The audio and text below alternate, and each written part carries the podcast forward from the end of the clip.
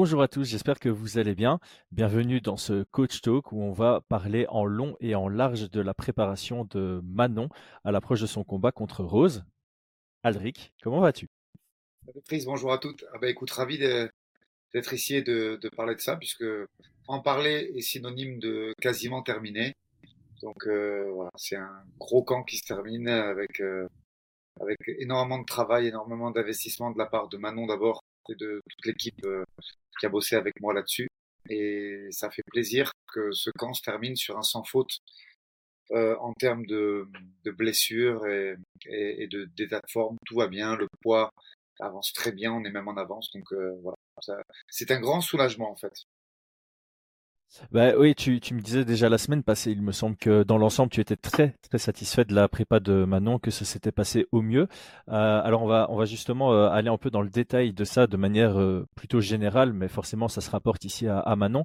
Est-ce que tu peux nous dire quels sont les grands critères qui définissent selon toi un, un bon camp? Ben écoute, on va si on doit en fixer Allez, on va essayer de se fixer cinq critères euh, majeurs. Euh, j'improviserai si jamais il y en a un plus ou un de moins. Mais en gros, on a la ligne directrice, c'est-à-dire euh, vers quoi on veut aller en termes de prépa. On va commencer par la prépa physique, puisque même si en fait, non, on va pas commencer par la prépa physique, on va, on va commencer par l'objectif, parce que il y a un, un objectif de win condition qu'on a mis en place, qu'on a déjà décortiqué dans d'autres coach talk.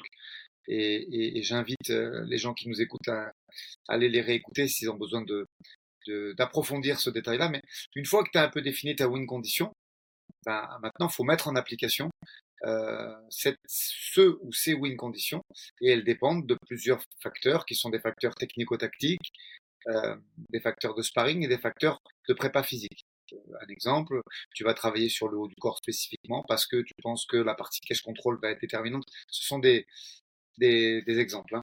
Et, et, et, donc voilà, le premier facteur de réussite, donc, c'est le facteur de, de, des sparring et des 200 rounds qu'a fait Manon, où on a essayé d'orienter ça au maximum vers ce qu'on pense avec mon équipe, euh, euh, les momentum et, et, les actions qui devraient avoir lieu, tant pour que Manon l'emporte, pour que et, et, tant ce que Rose va essayer de mettre en place pour la contrarier. Ça, c'est le premier facteur. Pour répondre favorablement à ces moments, bah, il fallait avoir une préparation physique adéquate, qui a reposé sur une personne qui s'appelle Laurent de Vivi qui a tout mis en place, tant le côté euh, cardio que le côté euh, prépa physique et, et, et ce deuxième facteur était également important et c'est également une réussite. Le troisième facteur, c'est le poids, puisqu'il faut amener Manon d'un poids de départ jusqu'au poids qui va lui permettre d'être à, à 56,6 euh, jeudi prochain, parce que c'est déjà, c'est déjà dans moins d'une semaine, enfin dans une semaine à peu près. Euh, voilà. Puis à côté de ça, il y a le facteur, euh, je dirais environnemental, même si c'est pas tout à fait ça. C'est euh, d'amener Manon de ce point A à ce point B, mais sans blessure, euh, sans état de fatigue excessive, sans carence en termes de, de, de, de, bilan sanguin, et, et, bien évidemment à 100% de, de son potentiel. Donc, voilà, ce sont les grandes lignes. C'est ça, on en avait déjà souvent discuté que l'objectif pendant un training camp, c'est que l'athlète soit en forme optimale pour s'entraîner, parce que c'est quand tu es en forme optimale que tu apprends le plus et que tu progresses le plus. Il y a, un petit élément que moi j'aime bien euh, rajouter, je vais avoir ton avis, mais je pense que tu seras d'accord avec ça.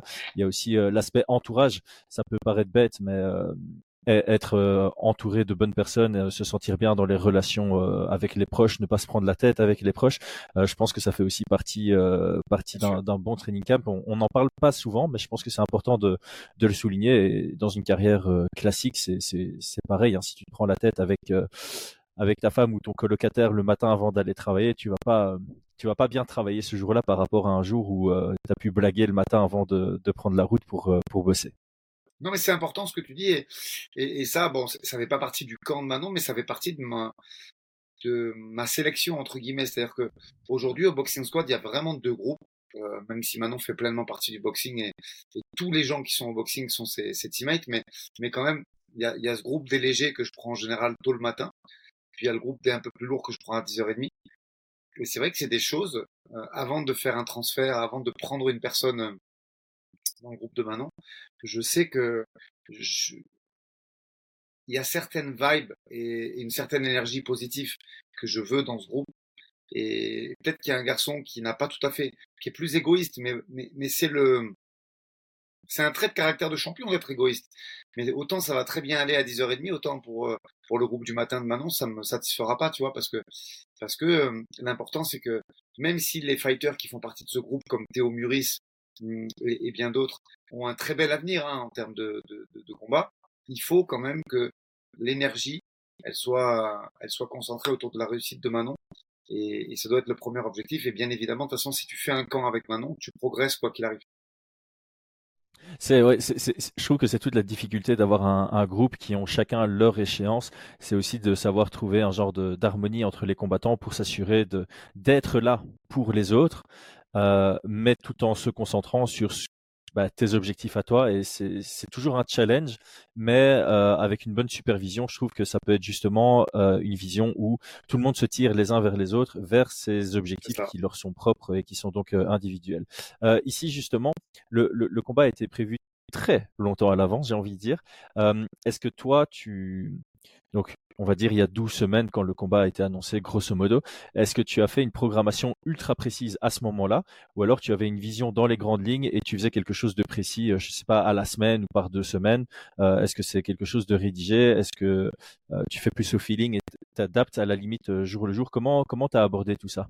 Non, on, est parti sur un truc ultra dirigé et ultra organisé dès le départ. Par contre, tu peux jamais avoir que des certitudes. Tu sais pas comment l'athlète va réagir, comment les séances vont se passer, comment les sparring vont se passer, parce qu'on a, tu m'y as beaucoup aidé, on a repéré beaucoup de guests. Euh, euh, c'était un peu la première fois. On avait déjà accueilli des, des guests avec Manon, mais vraiment cinq, six personnes différentes qui viennent, qu'on accueille, qui se greffent à, à, à ce camp. C'était une, première. Et, et, donc, il fallait quand même réactualiser, puisqu'on a travaillé sur des thèmes qu'on a déjà abordés dans les coach, talk, mais pour les renommer, on a fait euh, de la mise en échec, on a fait du sparring avec le public, on a fait euh, du, travail vraiment spécifique, euh, puisqu'on avait la chance d'avoir des, gens qui ont vraiment le même gabarit en termes de taille et de, de range, de, penser, c'est allonge que Manon.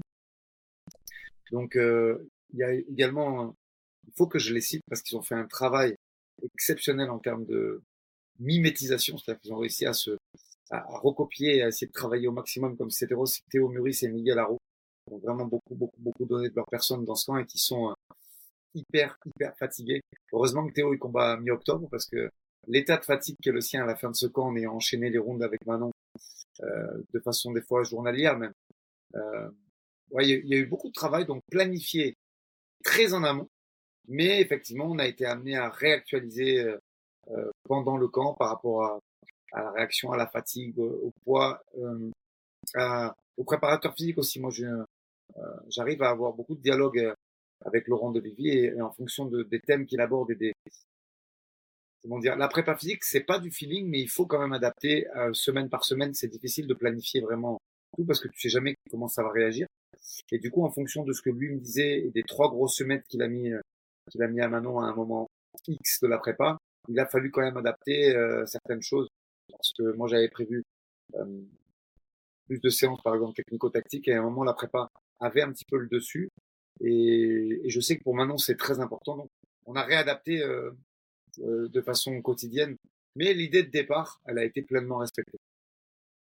Oui, c'est très intéressant évidemment de parler de ça, que les, deux mondes doivent interagir, puisque la prépa physique c'est énergivore et chronophage, la prépa technico-tactique c'est chronophage et ça peut être énergivore ou non, euh, de même que la, la, la, prépa physique selon où on se trouve dans le cycle. Et bah, ça doit se croiser. Tu peux pas. Euh, nous, on, parlait de couleurs euh, dans, dans, notre équipe à l'époque. On disait rouge, rouge pour très intense, orange pour modéré à intense et vert pour light. Et tu peux pas avoir ta prépa physique et ton MMA tous les deux dans le rouge sur la même semaine, ça doit, ça doit se croiser. Et donc, euh, c'est intéressant de, de notifier qu'il y a un, gros dialogue qui est nécessaire et que, effectivement, longtemps à l'avance, c'est difficile de dire euh, à ce moment-là, elle aura tel niveau, donc moi je la fais passer au rouge.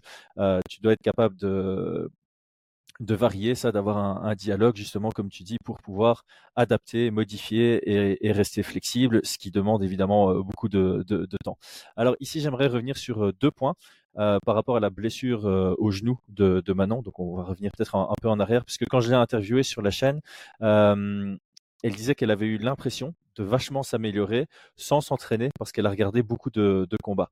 Et euh, toi, en off, tu me disais également que grâce à l'opération, elle avait une mobilité qui était encore meilleure euh, que celle qu'elle avait avant sa blessure. Donc maintenant, une blessure à court terme, c'est toujours mauvais. On dit toujours euh, il faut éviter les blessures parce que ça te ralentit dans la carrière. Maintenant, en considérant ces deux, euh, ces, deux éléments, est-ce que tu considères que sur une vision à long terme, cette blessure a été bénéfique pour euh, la carrière de Manon? Très honnêtement, je te réponds oui. Je vais expliquer pourquoi. Parce qu'il y, a le paramètre Manon, il y a la temporalité de la catégorie et l'avancement de sa carrière. Je pense que c'est les trois grands paramètres qu'il faut prendre en compte pour pouvoir répondre à cette question. Te donne un contre-exemple avant même d'approfondir Manon. Tu prends un mec qui vient d'arriver à l'UFC ou comme Taylor euh, Lapidus ou un mec comme Benoît Saint-Denis qui est en train de gravir les échelons, c'est absolument pas, je ne leur souhaite pas de tout mon cœur, le bon moment pour avoir une blessure. Si tant est qu'il y a un bon moment. Mais, mais, mais quand même, prenons le cas de Manon, on est sur euh, des efforts colossaux et, très intenses faits sur les cinq dernières années, puisqu'on on est champion du monde d'IMAF et elle attaque sa, sa carrière pro. On est sur un rythme de combat assez important puisqu'on est euh, sur une moyenne de 3,2 ou 3,3 combats par an. C'est très important pour un athlète. Ça veut dire quasiment tu termines une prépa, tu prends quelques semaines et tu reprends une prépa. Euh, on est sur des bobos qui s'accumulent quand même, des blessures qui s'accumulent, ce genou gauche qui revient pas très bien parce qu'il y a euh, X choses qui sont passées euh, de sa période karaté à une opération des croisés, mais avec des moyens humains qui n'étaient pas les, les siens aujourd'hui en termes de suivi, en termes de réathlétisation et en termes de soins. Donc tout ça se faisant, euh, il y a besoin de faire un petit break, tant psychique que physique. Il y a besoin de soigner des bobos et en plus, il y a une catégorie qui est à l'arrêt puisque la championne perd sa ceinture, que c'est une championne extrêmement dominante et que du coup tu es suspendu à la revanche. Tu sais que quoi qu'il arrive, tu dois attendre une revanche. Donc avec tous ces paramètres, on peut clairement dire que là effectivement, parce qu'au final, je prends l'exemple de Tayla Santos qui elle ne s'est pas blessée. Bah, elle aura eu une période d'inactivité tout aussi longue, sinon plus longue, euh, et, rien n'avance, rien n'a bougé dans la KT. Elle, peut-être qu'elle n'a pas pris le soin de, se reposer psychiquement ou physiquement, et tu vois. Donc au final, Manon, en résumé, elle a soigné ses blessures. Elle n'a plus aucune blessure récurrente qu'elle se coltinait depuis 5-6 ans. Son genou droit est parfaitement revenu. Elle a pu se reposer psychiquement.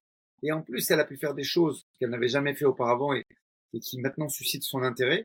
C'est faire de la visualisation de combat et de technique de façon à, enrichir son, son, vocabulaire de cache control, de déplacement et de technique de en général. Je pense que compte tenu de ces paramètres que j'ai que j'ai précédemment cités, là la blessure elle est plus que euh, comment dire, on peut pas dire qu'elle est qu'elle a été positive. Ce serait quand même ce serait quand même euh, euh parler de façon euh, peu franche, mais je pense qu'elle elle est arrivée en tout cas au bon moment et que si on avait dû choisir, clairement c'est ce moment-là qu'on aurait choisi.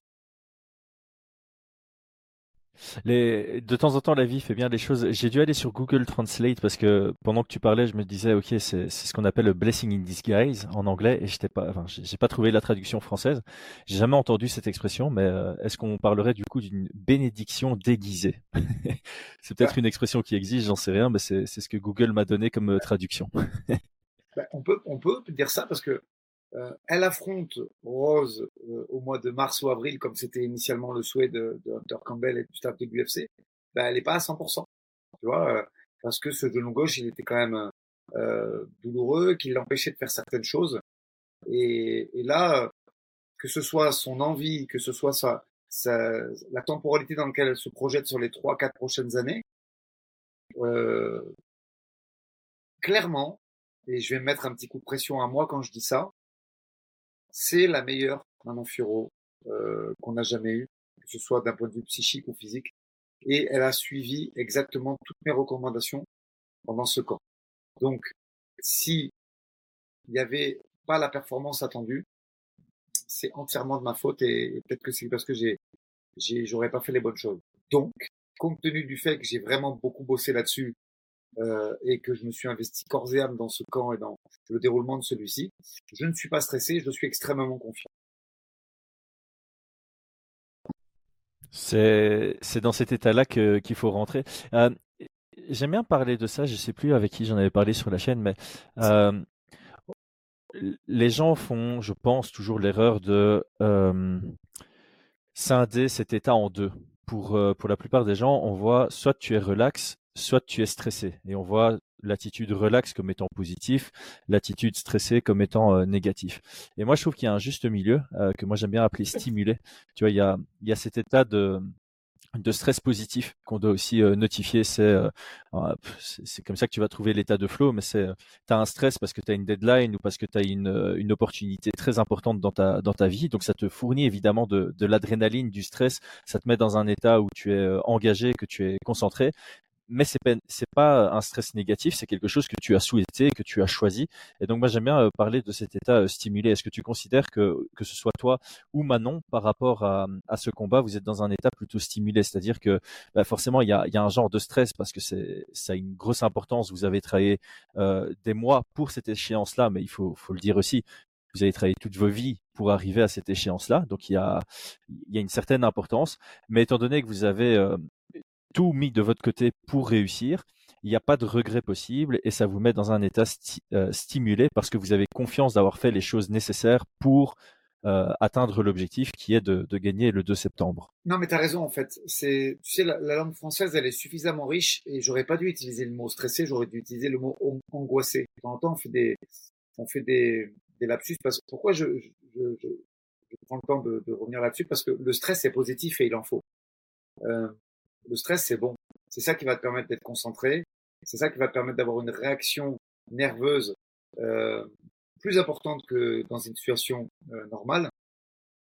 Et c'est ça qui va te permettre de voir venir euh, et d'avoir un, un, une concentration supérieure à la moyenne et d'être encore plus fort que d'habitude. Et, très souvent, comme je le dis, on met le, contre-performance sur le compte du stress, alors que non.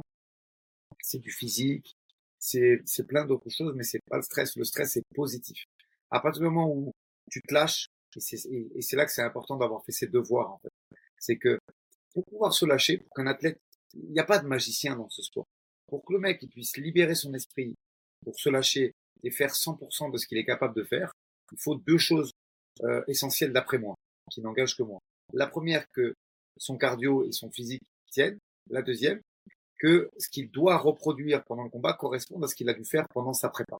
Donc, si ces deux facteurs sont euh, validé, euh, l'athlète va performer. Parce que au bout d'un moment, il y a quand même une réponse à une agression, c'est ce qui se passe dans une cage. Donc si tu es capable de le faire, le stress ne va que renforcer ça et, tu vas performer. Par contre, si tu as le moindre doute sur une blessure, sur ta capacité à tenir les trois rounds, euh, c'est là qu'elle est la confiance. C'est c'est le, le, le, fighter, tu sais. Euh, c'est comme quand tu vas te présenter à un examen. Hein. Tu, tu vas te présenter à un examen, tu as fait tu as travaillé tous les soirs que tu as pu et tout ton temps libre là-dessus, alors bien sûr tu vas avoir le stress, mais la réponse, elle sort.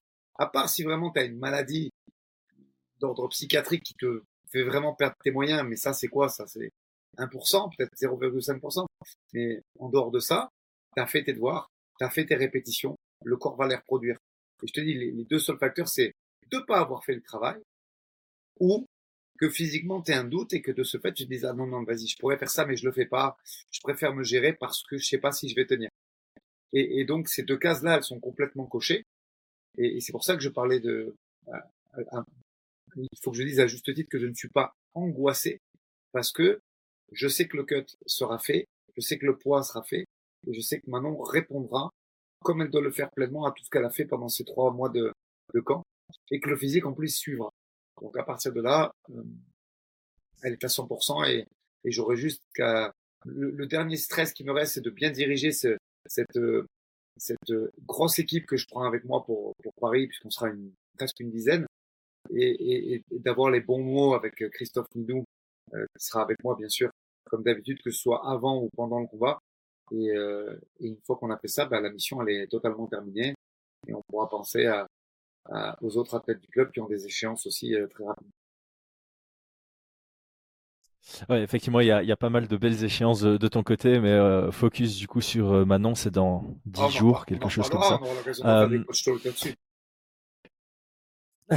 Évidemment. Alors ici, j'aimerais euh, rentrer un peu plus dans le détail justement parce que tu parles de avoir confiance en sa préparation, que ce soit sur le plan cardiaque, euh, enfin cardiovasculaire plutôt, ou sur le, le plan euh, technique. Euh, ici, j'aimerais poser une question pour que les gens euh, qui font pas de MMA se rendent compte un peu de la dureté d'une préparation. Donc, est-ce que tu peux me dire combien d'heures de préparation ce combat représente? Tu veux prendre l'échantillon des, des, deux derniers mois ou des trois derniers mois? Ouais, on peut parler des trois derniers mois. Ouais sur les trois, derniers, mois, en, grosso modo, la prépa physique, c'est trois entraînements par semaine qui représentent euh, en termes de temps euh, entre une heure et une heure et demie euh, et en termes de cal entre 700 et 1200 calories. Voilà, voilà en gros chiffrer ça avec différentes zones de travail. attends, je, je, vais juste faire les calculs en, je fais juste les calculs en même temps, ça te fait entre 36 et 54 heures de prépa physique euh, sur l'espace de trois mois. Comme ça, les gens peuvent se rendre compte euh, en termes en termes d'heures. Et puis, il y a beaucoup de zones euh, sur ces entraînements-là. Des fois, tu as plus de la moitié du temps qui est passé dans des zones supérieures à 150 pulsations euh, minutes. Non, c'est du, du gros sacrifice. C'est vraiment des gros sacrifices. C'est pour ça que, de temps en temps, euh, je me permets une ou deux sorties dans, dans les réseaux sociaux parce que je, c'est inadmissible. Je veux dire, on met en doute la qualité de ce travail, ça me révolte. Et, et puis, à tort ou à raison, mais c'est moi, je ne changerai pas, tu vois. Mais, mais effectivement, quand tu vois les sacrifices qui sont mis par ces gens, euh, quand je dis ces gens, euh, c'est pas du tout euh, euh, péjoratif, c'est mes gars, mon équipe, que ce soit les garçons ou les, ou les filles, je peux pas, je peux pas dénigrer ça. C'est trop fort, c'est trop d'investissement, c'est trop de souffrance. Donc euh, ça, c'est juste le côté prépa physique, je me compte que tu as chiffré. Et à côté de ça, c'est seulement trois entraînements dans la semaine. Euh, une semaine qui peut être composée des fois de 11 entraînements à peu près. Donc, euh, alors bien évidemment, les sept autres sont pas dans le rouge comme ça, mais mais il faut enchaîner. Quoi qu'il arrive, il faut enchaîner. Euh, sur ces sept autres entraînements, il y a des heures de sparring aussi, très important, puisqu'on parlait toi et moi de ce chiffre que j'ai annoncé sur trois mois qui est de 200 rounds. Euh, puis il y a des, des, du temps passé en technico-tactique, il y, a des, il y a du temps passé en cash control, il y a du temps passé en grappling. Donc euh, ça fait euh, euh ça fait euh, beaucoup beaucoup beaucoup d'heures et beaucoup beaucoup de souffrance. Parce que même si on parle pas de blessure, il y a de la souffrance physique en fin de semaine quand ton corps peine à se mouvoir et que que tu as même du mal à sortir du lit quoi. Tu, euh, juste pour que les gens aient un aperçu, mais 200 euh, rounds de sparring, c'est systématiquement 5 minutes ou vous variez? Parce que si c'est 5 minutes, 200 rounds de sparring, c'est 17 heures. 17 heures de sparring sur les trois derniers mois, c'est plutôt énorme. Sur les, sur les 200 rounds que je t'annonce, alors, euh, mais à culpa, peut-être que c'est 194, j'ai pas tout compté. Il y a 18 rounds d'anglaise qui ont été faits avec Lisa Boudersa, qui est championne du monde et multiple fois championne d'Europe et de France.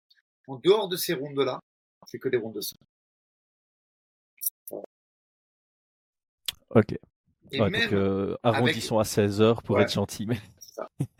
et, et, même avec, euh, avec Licia, il y a même euh, 3 ou 4 rondes qui ont été faits où elle faisait la boxe et le sol avec euh, un, de, un des grappleurs du club. C'est-à-dire qu'elle faisait 3 minutes de grappling avec un garçon deux minutes de boxe euh, avec Isia. Donc, euh, euh, ouais, voilà. En dehors des, rounds de boxe anglaise pure qu'elle a fait avec Isia ça c'est que des rounds de ça. C'est énorme. Et donc, au total, hein, moi j'avais fait le compte, euh, parce que tu parles souvent de, de 20 heures d'entraînement pur par semaine, euh, réparti donc sur, sur 10, 11 séances. Euh, tu es vite à 120 heures sur 3 mois. Je ça fait trois semaines de boulot full time euh, en Belgique. En France, c'est un peu plus parce que vous êtes en, en 35 heures obligatoire, je pense. Mais euh, comme ça, les gens se rendent compte que c'est comme si tu t'entraînais non-stop euh, à la place de ton taf pendant un peu plus de, trois semaines en, en France et se répartit sur trois mois. Donc c'est pour dire, comme tu le dis, hein, j'imagine qu'il y a beaucoup de matins où tu te réveilles avec avec des blessures, avec une, une, fatigue mentale aussi que tu dois savoir gérer. En plus justement de ce, parce que on, on en a parlé, le stress doit être positif, mais je crois que c'est humain. Euh, moi, personnellement, de temps en temps, je me réveille un peu trop tôt le matin, mon cerveau est fatigué et tu pars vite dans des spirales négatives par rapport à ta vie. Tu pars dans des anxiétés, que ce soit financier, que ce soit euh, professionnel, peu importe. Je suppose qu'un combattant à ça, tu te réveilles le matin, t'as mal, t'es fatigué, tu commences à avoir une pensée, négative qui part vers une autre, qui part vers une autre, qui part vers une autre. C'est un travail euh, d'ordre mental qui est, qui est très très très complexe. et donc ici, je veux quand même juste rebondir sur le, point que tu disais par rapport au, au réseau, euh, mais je vais pas spécialement aller euh, dans le négatif, j'ai plutôt aller dans le positif. Donc comme tu sais, euh, puisque tu, es chez Fight Minds maintenant, euh, et c'est exactement la raison pour laquelle on cherche à toujours nuancer nos propos ici. C'est parce qu'on se rend compte des efforts par lesquels passent des athlètes. Euh, on sait à quel point c'est difficile et c'est pour ça qu'on quand on s'exprime sur les combattants, on va toujours faire preuve de, de nuance et quand on fera preuve de critique, c'est euh, sur une partie euh, plutôt euh, constructive. Alors, je me suis encore rendu compte il n'y a pas longtemps en parlant d'Abdul qu'il faut encore plus considérer la vie de l'athlète et être en, vraiment dans comment dire dans la compréhension. Euh, et même quand un athlète va faire une contre-performance, il faut toujours essayer de justifier en disant bon ben il y a quelque chose qui s'est mal passé dans son camp et euh, faire preuve d'empathie. Euh, je prends toujours cet exemple-là, mais euh, quand j'étais encore immature en tant que coach, Brian avait gagné un combat important au Cage Warriors par KO et nous on était en train de célébrer avec grand sourire, très extraverti, etc., etc. Alors que son adversaire était dans la pièce juste à côté et il nous entendait. Et Brian, mature comme il est, il nous avait dit ouais les gars, on célébrera plus tard, taisez-vous maintenant parce que le gars il nous entend en train de célébrer et lui il a mis tout son camp d'entraînement pour gagner ce soir, il a perdu par chaos, c'est difficile pour lui, taisez-vous. Et euh, j'ai trouvé ça très propre de la de la part de Brian. Et euh, c'est le genre d'éléments qui te font euh, réfléchir. C'est vrai que ce sont deux humains qui rentrent dans une cage. Les deux ont un point commun, c'est d'avoir tout donné dans leur préparation, d'avoir fait plein plein de sacrifices, euh, d'avoir mis leur, de côté leurs potes, leur famille, euh, de temps en temps des, des, projets, parce que pour euh, pour prendre exemple des, des combattantes féminines, bah, euh, tu peux pas être enceinte quand tu es combattante. donc il y a plein de trucs que tu mets de côté, et donc pour qu'après tout ça soit réduit à des insultes gratuites sur sur les réseaux, je trouve ça trop facile, gratuitement méchant, et c'est le genre de truc qu'on doit éviter. Et donc c'est pour ça que chez nous, ben voilà, on essaie de toujours communiquer de manière euh, positive et dans le respect des athlètes. Maintenant que cette parenthèse est faite, petit point, euh, petite question euh, surprise que je t'ai pas envoyée à l'avance. Pour ce combat de Manon, j'imagine qu'il y a eu plus de demandes médiatiques que d'habitude. On a vu un très, ça il faut le dire, très très très beau film réalisé par RMC. Euh, il était absolument incroyable. Euh, je sais que l'UFC est passé plusieurs fois chez vous. Euh, moi, j'ai interviewé Manon. Il y a eu d'autres médias qui l'ont interviewé. Comment est-ce que tu gères ça en plus de toute la charge de travail qu'il y a euh, autour d'une préparation d'un combat aussi important? Mmh, J'ai ouvert un petit peu plus le, la porte et, et, le, et, le, robinet pour, pour deux raisons. Euh, la première,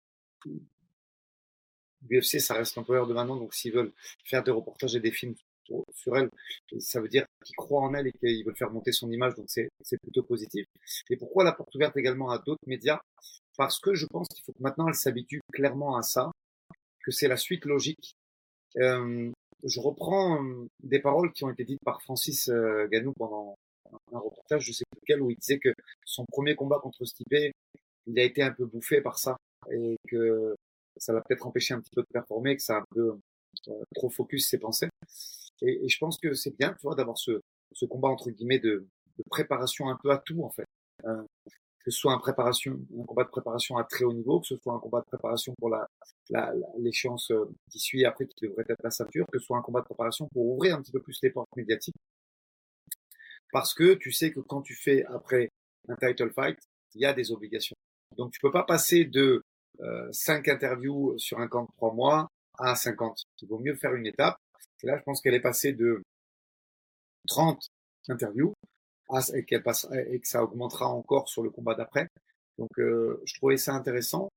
Hum, comme je le disais, le préparateur mental qui travaille avec Manon, son boulot principal, c'est juste, c'est même pas un préparateur. Si on devait euh, parler du boulot de Don Pierre Albertini, c'est pas un préparateur mental, c'est un, c'est un média trainer en premier lieu. C'est même la, sa tâche principale, en plus d'être un garçon qui est là pour euh, que Manon se sente bien et qui est fort agréable au demeurant. Et, ça, ça se voit qu'il y a eu ce travail, puisque petit scoop, euh, Manon a fait sa première interview en anglais euh, lors de la UFC, je crois que c'était hier, au moment où on fait ce podcast, ce podcast. Et, et, en, anglais, ça s'est bien passé. Et en français, elle est de plus en plus à l'aise. Elle est capable aujourd'hui de, parler, de prendre son rôle d'ambassadrice du MMA féminin euh, à cœur et de parler de sa, carrière, de ses projections, de ses envies. Et, aujourd'hui, je vois que ça lui demande moins de...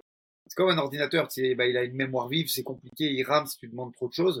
Ben, c'était un peu le cas des interviews avant. Euh, ça lui demandait beaucoup de concentration. Pour euh, aujourd'hui, elle le fait beaucoup plus naturellement et on a vraiment passé un gap là-dessus puisque même en cas de title fight, je sais qu'elle sera prête pour ça parce qu'aujourd'hui, ça lui prend moins d'énergie. Elle arrive à faire ça beaucoup plus naturellement et, une heure euh, très difficile pour elle avant, elle devait rester concentrée, elle devait euh, réfléchir à ce qu'on lui demandait, à la façon dont elle allait répondre, dans quel schéma elle allait s'inscrire. Aujourd'hui, elle le fait naturellement et je vois qu'elle est parfaitement capable de faire une interview orale avec quelqu'un en regardant son téléphone parce que euh, elle sait où elle va, elle sait ce qu'elle veut dire et ses idées sont déjà claires dans sa tête avant même de démarrer l'interview. Elle sait sur quoi elle va être, euh, sur quoi elle a envie d'insister et sur quoi elle préfère être discrète.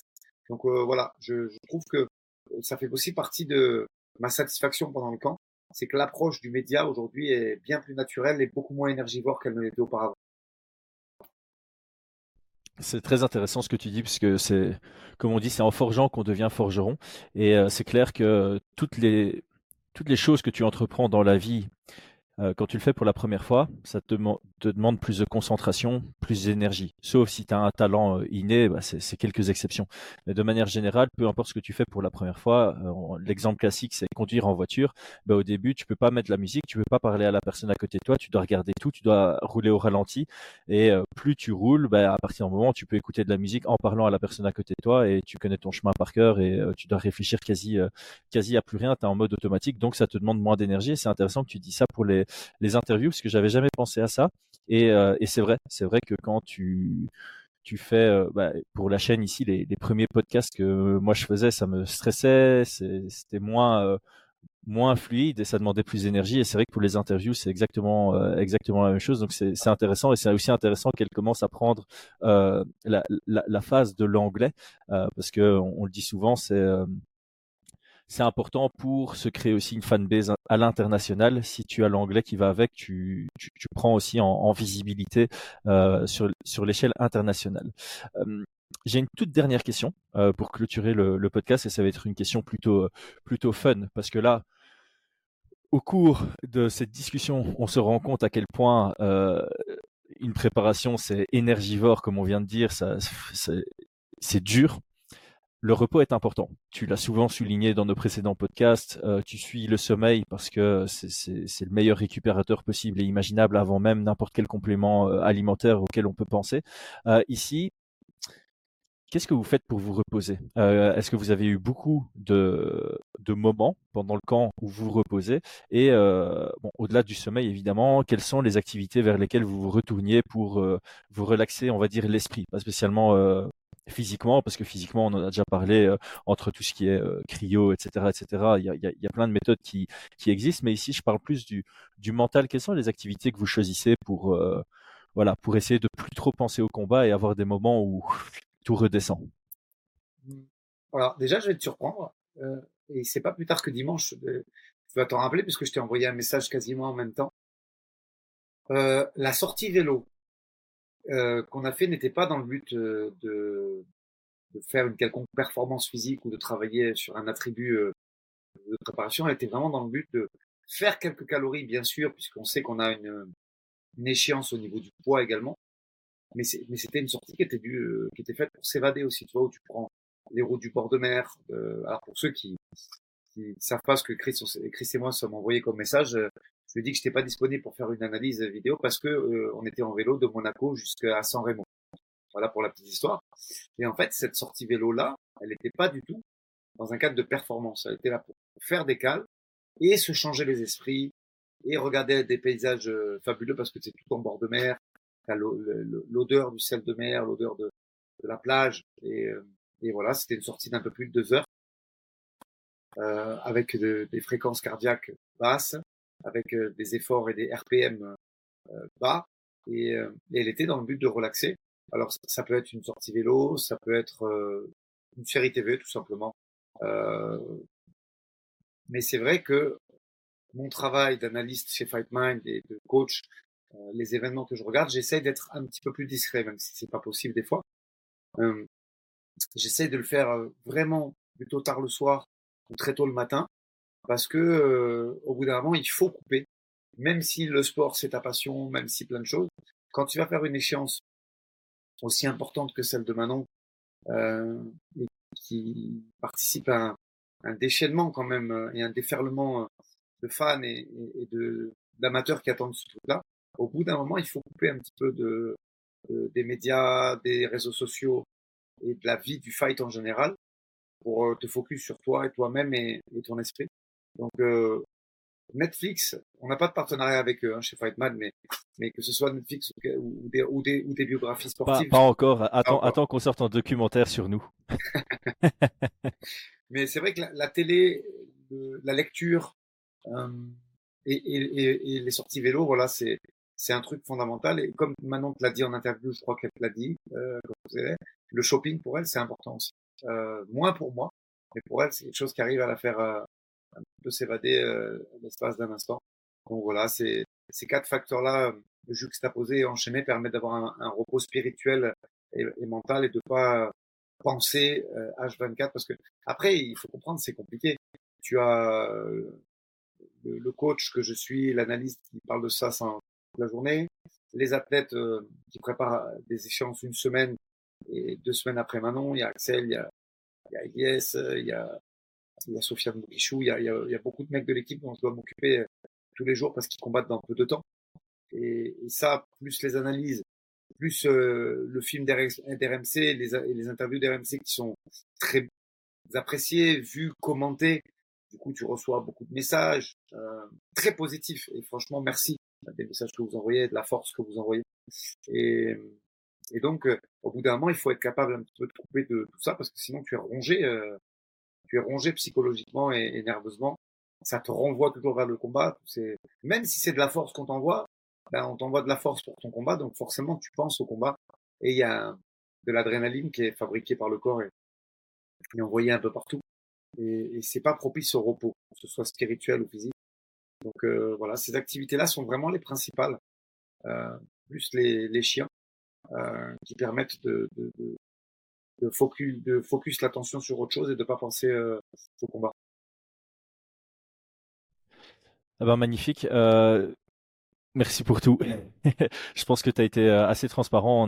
ça, nous a permis de voir plus clair sur le plus clair pardon sur le, le, camp de Manon, euh, ce que ça implique pour elle et pour toi aussi, euh, parce que c'est vrai que on on le dit tout le temps, hein, voilà, la, lumière est sur le combattant et c'est totalement normal parce que c'est lui ou elle qui rentre euh, dans la cage, mais euh, l'entourage de manière générale de la personne qui rentre dans la cage euh, travaille beaucoup aussi.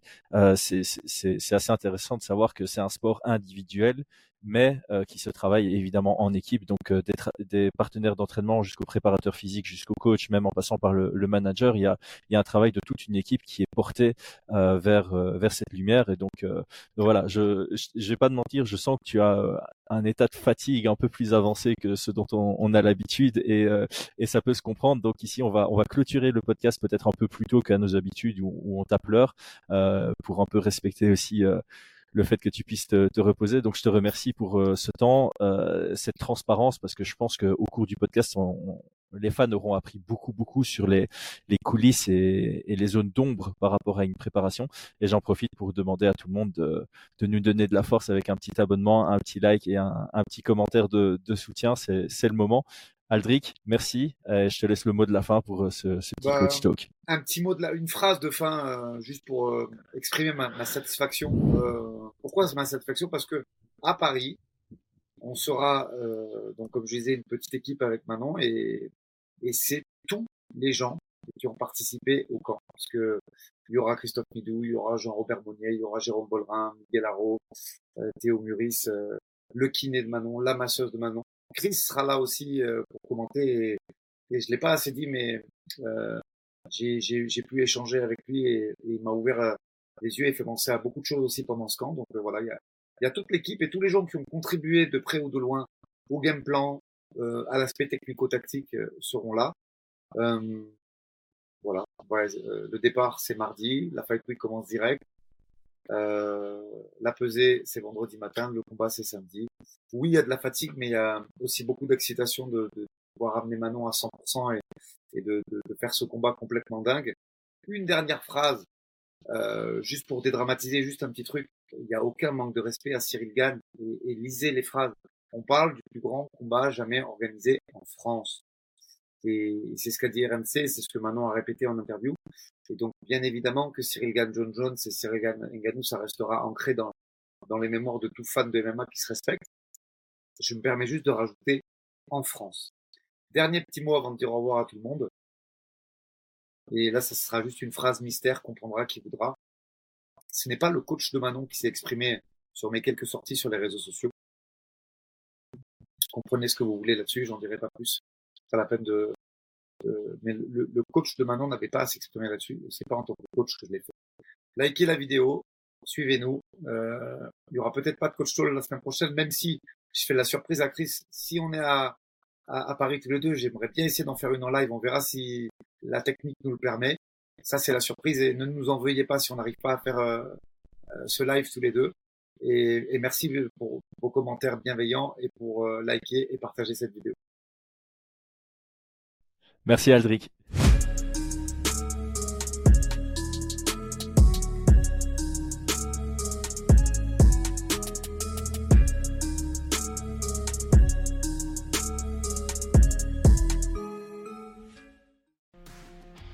Et c'est tout pour aujourd'hui. L'équipe Fight Minds te remercie d'avoir investi de ton temps pour écouter le fruit de notre travail et de notre passion commune pour le MMA.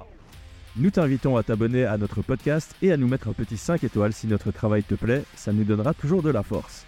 Et si tu veux donner un petit coup de pouce à notre projet, parle de nous autour de toi, ça contribuera à notre développement. Nous sommes également sur Twitter et YouTube, viens nous y retrouver pour échanger. A très vite pour plus de contenu sur l'art de la bagarre.